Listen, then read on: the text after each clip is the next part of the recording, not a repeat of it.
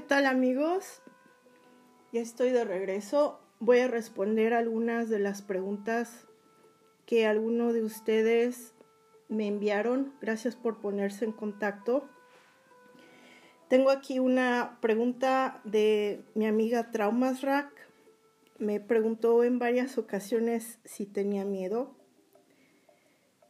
En este momento no tengo miedo pero lo tuve cuando estaba en Cambodia y pensaba en el regreso, porque el traslado y el viaje en avión iba a requerir bastantes horas encerrada con gente y pues como ha pasado en algunos vuelos, la gente se ha contagiado. Entonces, eso me daba miedo y dos noches antes del regreso no dormí toda la noche pensando en las consecuencias que podría tener esto.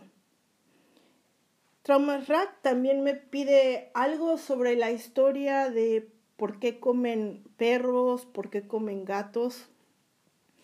Bueno, pues resulta que en el año 1958, durante el gobierno de Mao, Mao Zedong, eh, este lanzó un programa para industrializar el país y convertirlo en algo similar a lo que su vecino Rusia.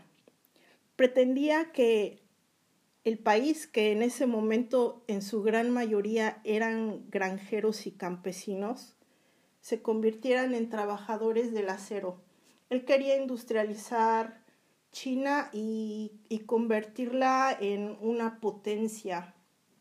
Además de esto, inició una campaña contra piojos, ratas, mosquitos y gorriones. Sí, contra gorriones. Esto suena súper absurdo, pero él decía que los gorriones se comían los cereales, el fruto del trabajo del pueblo.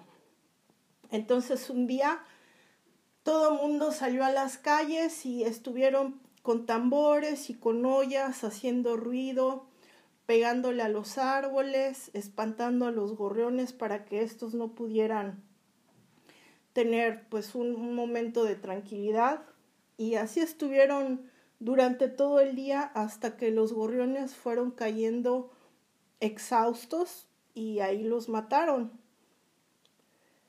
Esto produjo que la cadena de la naturaleza se rompiera o se, se cambiara un poco, imagínate, matan a los gorriones.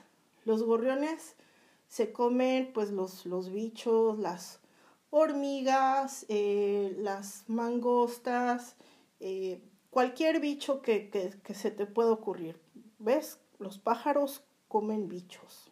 Bueno, como no habían gorriones, pues se se comenzaron a, procrear un montón de, de, plagas porque ya no había quien los controlara. Hubo un aumento masivo de plagas de mangostas que se comieron sus cultivos. En ese año ya miles de personas se comenzaron a morir de hambre.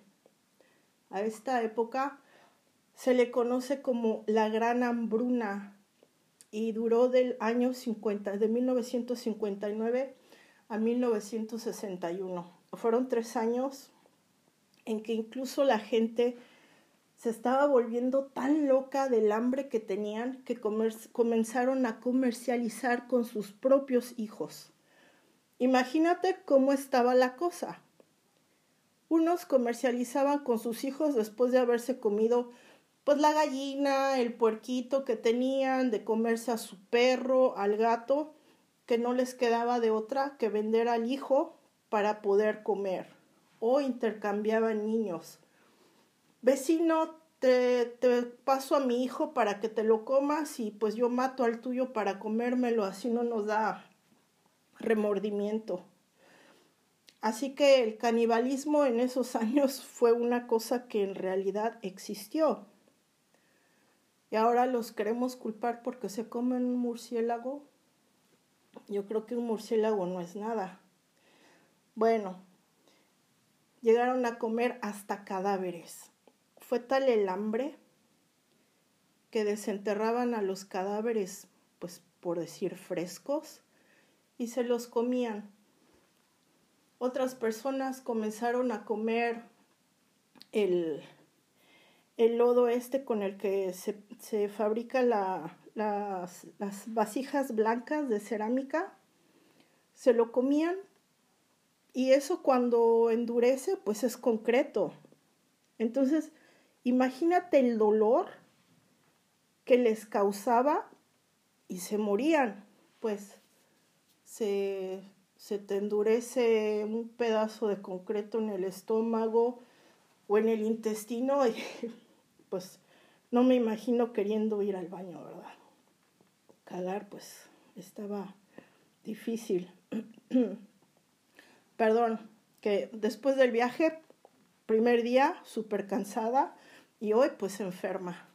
Pero como me da terror solamente imaginar ir al hospital, voy a llegar con una simple tos y vaya a salir con el coronavirus, pues me estoy aguantando. Bueno, nuestro amigo Luis Amicat pregunta si esto lo consideramos una epidemia o una enfermedad. Bueno, ahora ya es una epidemia, pero en un principio, cuando fue el primer brote, decían que era una, em, ¿cómo le estaban llamando? Una peste de tipo pulmonar, dijeron, y no se le dio mucha importancia. Aquí en China lo curan todo tomando agua caliente. Yo me imagino que la persona que contrajo el virus, pues estuvo aguantando, digamos, pensaría que era un resfriado común o, o, el catarro, lo que quieras, una gripe, porque el clima está fatal. Y eso pues se lo quiso curar con agua caliente como hacen aquí. Si te duele la cabeza, te dicen que tomes agua caliente. Si tienes fiebre, te dicen que tomes agua caliente. Si te duele un dedo, te dicen que tomes agua caliente. Si estás cansado, te dicen que tomes agua caliente. Si no puedes dormir, te dicen que debes de tomar agua caliente. Entonces, el agua caliente es en verdad un remedio que no funciona. Eh, después de el brote que fue en diciembre del 2019, la, la primera persona eh, surgieron dos casos más. Y hasta ahí, pues sí, era preocupante, sobre todo para los extranjeros. Estábamos como un poco a la expectativa de, de qué era lo que iba a pasar. Pero como ya se estaba informando en los medios, pensamos que iba a estar bajo control. Pero para el veintitantos de enero ya estaba aquello a reventar y, fuera de control. Voy a la pregunta que hace mi amiga Paloma Lerma. Dice que ella ha visto videos de gente que se caen muertos. Bueno, esos videos son reales. Eh, eso ocurrió en Wuhan, que digamos es el, el centro donde inició todo. Eh, el 24 de enero, fue el, el video es del 24 de enero, porque estuve investigando. Ese día había un montón de gente afuera del hospital esperando a, recibir, a que el, el doctor los recibiera. Eran más enfermos que médicos. Entonces la gente, como lo, vuelvo a repetir, se comienzan a, querer controlar la enfermedad con agua caliente, yo me imagino que van al médico cuando ya no pueden. Por eso vimos a muchos que estaban cayéndose pues muertos. Es por esto que el gobierno decidió construir un hospital en 10 días. Es como un poco exagerado decir que en 10 días, pero es verdad.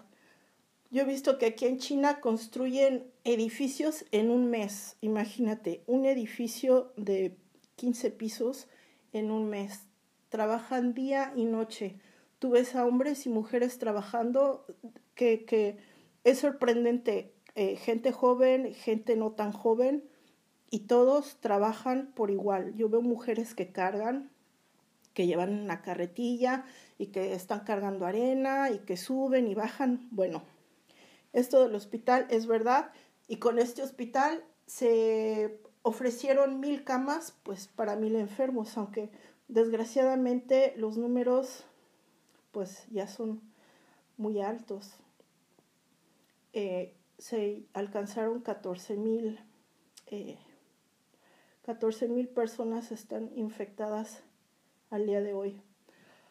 También nos comenta que hay un video donde la gente está comiendo perros. Bueno, ese video es del festival de, de Yulin, que se celebra con el solsticio de verano. Y lo están celebrando desde el año 2009. Aproximadamente 15.000 perros de, diferencia, de diferente procedencia.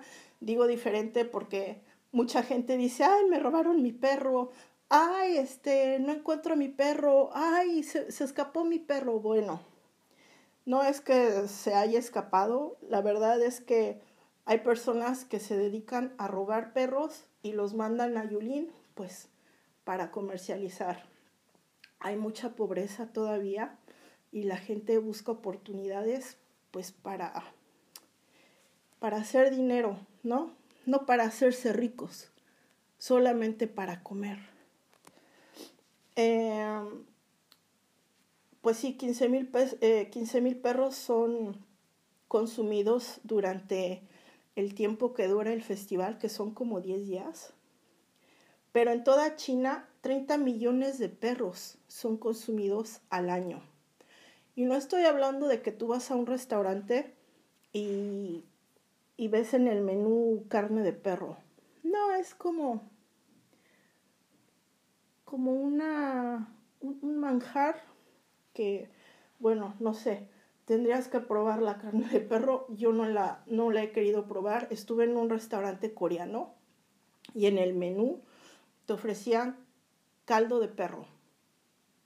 Eh, mi compañero lo probó, compañero americano, y dijo que le encantaba, que el sabor era más bueno que el de la carne de res, pero prefiero que me la platiquen a, probarla en verdad. Además de esto, eh, tienen la creencia de que vas a tener salud y buena suerte por pues, de aquí hasta el otro solsticio, ¿no? Y otras personas piensan que les ayuda en el desempeño sexual masculino. Pero pues si pueden hacer uso de otras cosas, no veo por qué tengan que matar perros.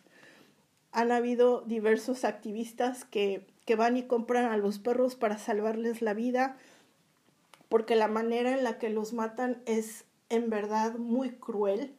Los con un soplete les pasan así por el cuerpo para pues primero quemarles el pelo y después para cocinarlos. Es eh, bastante pues muy triste. Eduardo Namur pregunta si los buches de sal ayudan a prevenir. No, la respuesta es no. El contagio es de persona a persona y debes de mantener eh, todos los, los, los,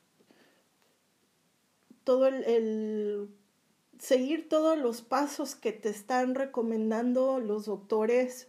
Los doctores es como eh, muy simple, ¿no? Muy básico. Lávate las manos, eh, cúbrete la boca, no te toques los ojos con las manos sucias, evita lugares con mucha gente. Pero en realidad el agua con sal hacer buches de agua con sal no te va a ayudar a prevenirlo. Imagínate, este, quizá te ayuda un poco a, a, que no se te irrite la garganta o si tienes dolor de garganta, pero contra el coronavirus todavía no, no, no saben cómo se pueda prevenir. Si no, yo creo que todo mundo lo estaría haciendo.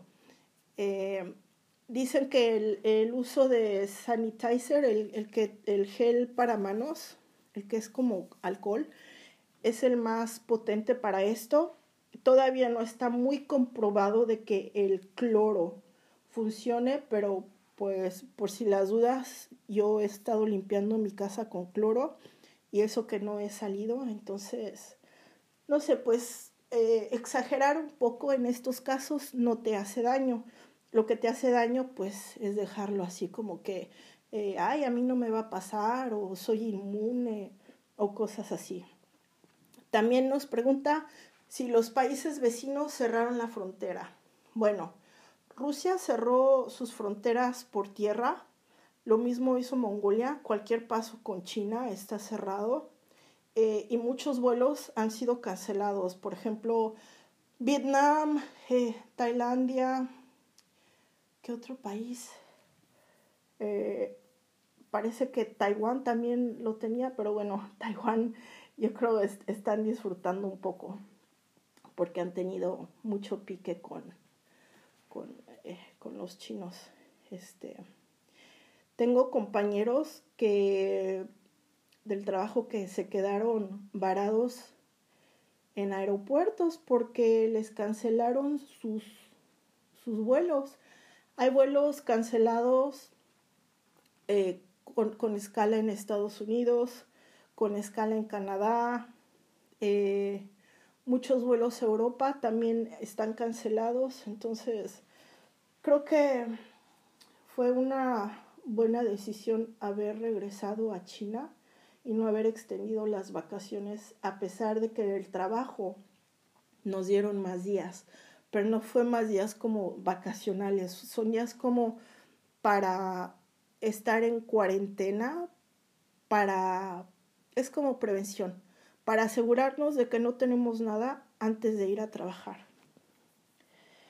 Ah, ¿Qué más? Eh, hay más control. Eh, también nos pregunta que si hay una ley marcial en China. No sé si es una ley marcial, pero he notado que hay más control y una campaña en las redes sociales para concientizar a los ciudadanos a que lleven el cubrebocas en todo momento y que tengan precauciones. No sé si el no obedecer estas, eh, estos eh, consejos te vayan a, meter en problemas. No creo, porque en el aeropuerto yo vi personas extranjeros que no llevaban el cubrebocas. Y como lo decía hace un momento, no hay que tener esa actitud de que a mí no me va a pasar porque pues no sabemos. Pero sí vi ahí a, un muchacho sentado eh, como muy tranquilo, todo mundo, todo mundo con cubrebocas y y pues un poco preocupado, sí se veía un poco, se sentía el ambiente como eh, un poco en, pánico, como un poco paranoide, pero era por lo mismo. Eh, ¿Qué otra cosa les iba a decir? Les voy a platicar sobre el mercado. Eh, el mercado en Wuhan y otras cosas. Si tienen preguntas, pueden ponerse en contacto conmigo. Eh, voy a abrir la, opción para que dejen sus preguntas. Espero no haber hablado muy lento, porque sí me dijeron. Eh, y ya, bueno, cuídense mucho, tengan sus precauciones. Eh, Qué bueno que los mexicanos que estaban en China consiguieron salir. Yo por, por protección a mi familia no me quise mover de aquí. Eh, yo considero que si, porque no sé, ¿verdad? Puedes tener eh, síntomas como no tenerlos. Entonces, ¿para qué me muevo de aquí? Prefiero estar aquí en mi casa encerrada. Si tengo algún problema, pues ya iré al hospital en lugar de andar por ahí pues repartiendo, ¿no? Eh, creo que no me parece eh, egoísta que muchos mexicanos expresaran su enojo o su, su, rechazo a que los mexicanos en China volvieran a México. A mí me parece que tienen razón, porque ¿para qué exponer a los mexicanos?